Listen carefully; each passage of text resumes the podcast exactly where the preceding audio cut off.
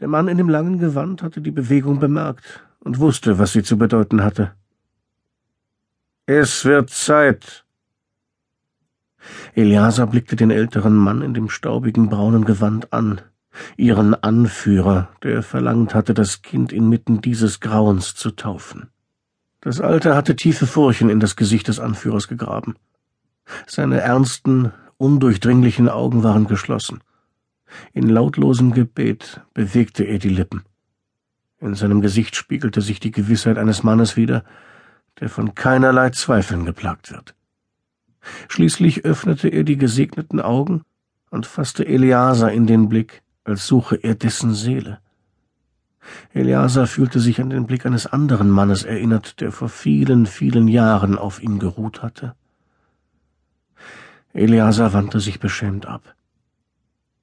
Die Krieger versammelten sich um den offenen Steinsarkophag in der Mitte der Gruft. Er war aus einem einzigen Sandsteinblock gehauen, groß genug für drei ausgewachsene Männer, doch allein das kleine Mädchen würde bald darin ruhen. In den Ecken brannten Myrrhe und Weihrauch. Eliasa nahm aber auch dunklere Gerüche wahr, bittere Salze und beißende Kräuter, die man gemäß einem alten Essener-Text gesammelt hatte. Das Grauen nahm seinen Lauf. Eliasa neigte ein letztes Mal das Haupt und flehte Gott an, er möge ihm einen anderen Weg eröffnen. Nimm mich, nicht sie. Das Ritual aber verlangte, dass sie alle ihre Rolle spielten.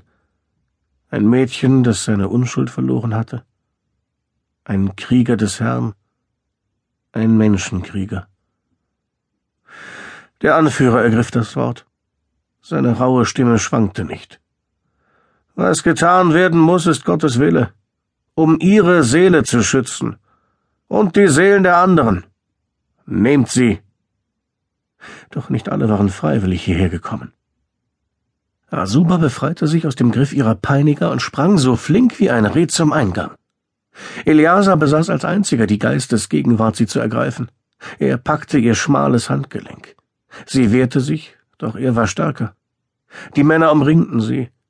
Asuba drückte die Puppe an ihre Brust und sank auf die Knie. Sie wirkte so mitleiderregend klein. Der Anführer winkte einen Krieger heran. Es muss sein. Der Mann trat vor und ergriff Asubas Arm, entwand ihr die Puppe und warf sie beiseite. Nein, rief sie mit dünner, verzweifelter Stimme.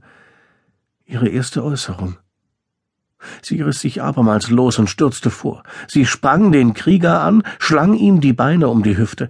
Mit Zähnen und Klauen fiel sie über sein Gesicht her und warf ihn zu Boden.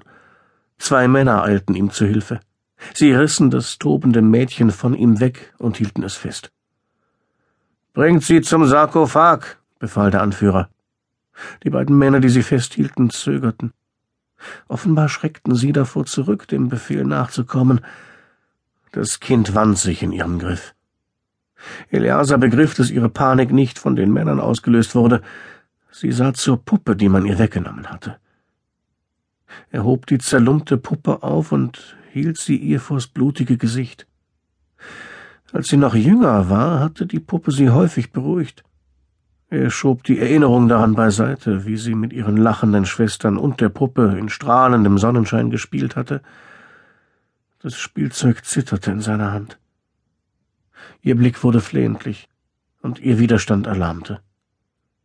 Sie machte einen Arm los und griff nach der Puppe. Als sie sie berührte, erschlaffte sie schicksalsergeben und fand sich damit ab, dass es kein Entkommen für sie gab. Sie klammerte sich an ihren einzigen Trost, wie damals als unschuldiges Kind, als die Puppe ihre Gefährtin gewesen war. Sie wollte nicht allein ins Dunkel eintreten. Sie hob die Puppe an ihr Gesicht und drückte ihr Näschen dagegen, ein Sinnbild kindlicher Trostbedürftigkeit. Er bedeutete den Männern zurückzutreten und hob das Mädchen hoch. Er schloss den kalten Körper in die Arme, und Asuba schmiegte sich an ihn wie früher. Er betete um die Stärke zu tun, was getan werden musste. Der Steinblock in seiner freien Hand gemahnte ihn an sein Gelöbnis.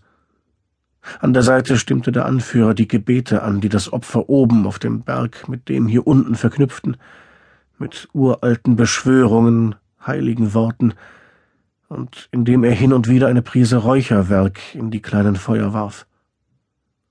Droben auf dem Berg nahmen sich die Aufständischen das Leben, während die Römer die Tore stürmten. Das tragische Blutopfer würde die Schuld aufwiegen, die sie hier auf sich luden.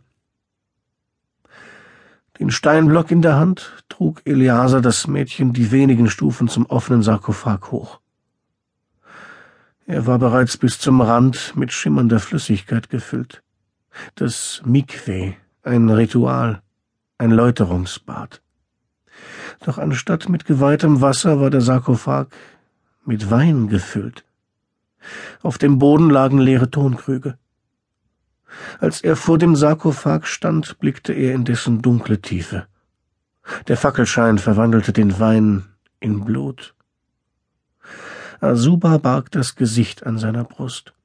Er schluckte seinen bitteren Kummer hinunter.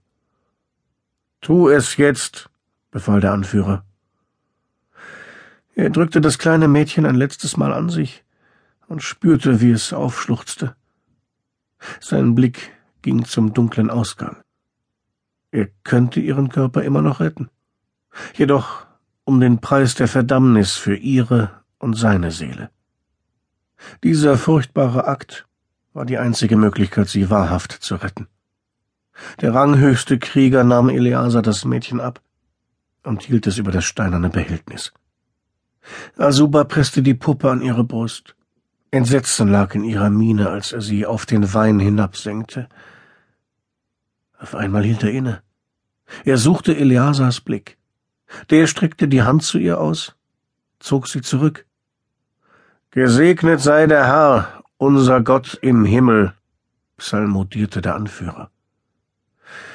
Über ihnen verstummte der Gesang. Asuba neigte den Kopf, als hätte auch sie es bemerkt.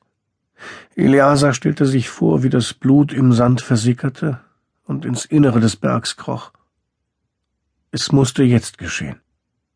Das Sterben war der letzte düstere Akt, der das Ritual besiegelte. Eleazar, sagte der Anführer, es ist Zeit.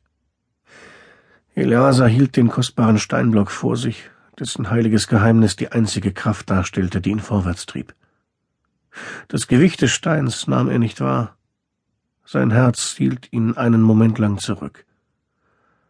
Es muss geschehen, sagte der Anführer leise. Aus Angst, die Stimme könnte ihm versagen, verzichtete Eliase auf eine Erwiderung. Er näherte sich dem Mädchen.